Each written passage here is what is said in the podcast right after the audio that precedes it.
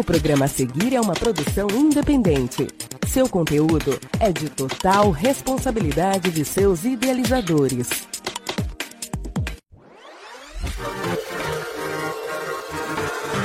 Cápsulas do Tempo.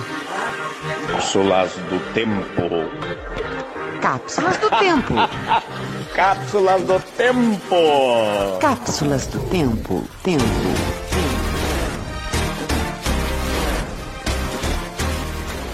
Esta é uma atividade organizada e realizada pela Secretaria Municipal de Cultura de Toledo.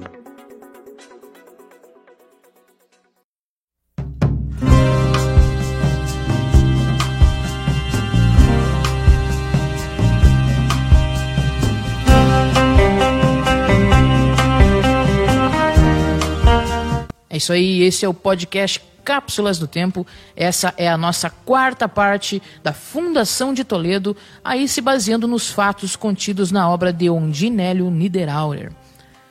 Ao clarear do novo dia, depois do mate e um rápido café, o motorista Orlando Tomé esquentava o motor, enquanto Zumiro Ruaro, na qualidade de gerente e procurador da direção da colonizadora, convoca os demais para o início da etapa mais difícil que os esperava. E assim subiram para a carroceria. Foi fácil descobrir a picada pela qual seguia a linha telegráfica. Era a antiga picada de Núñez e Guibarra, transitada a cavalo pelo mantenedor da linha, e raras vezes pela pequena carroça que ia até Lopei. Mesmo assim, já de início ficou claro que muito trabalho daria, deixá-la em condições que permitissem a passagem do caminhão. Pontes não existiam. Cada arroio tinha de ser cruzado após cuidadoso planejamento.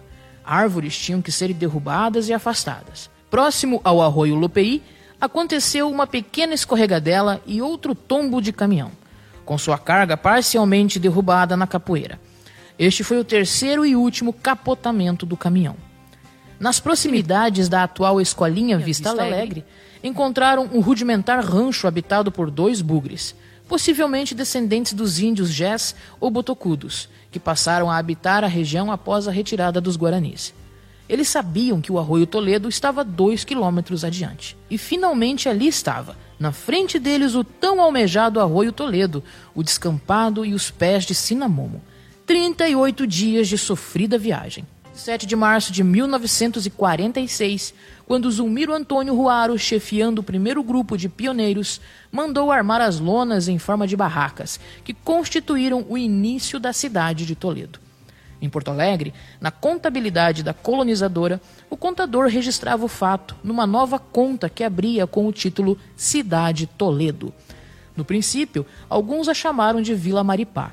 Alguém, em desagravo aos ingleses da Fazenda Britânia, sugeria Brasileia. Outros ainda queriam que fosse Vila Cristo Rei. Mas nada disto vingou. O que permaneceu foi o nome de Toledo. E esta foi a final da saga Fundação de Toledo, baseado no livro A História do Latifúndio Produtivo, Sua Reforma Agrária, Sua Colonização, Seu Progresso, de um Hélio Niederauer.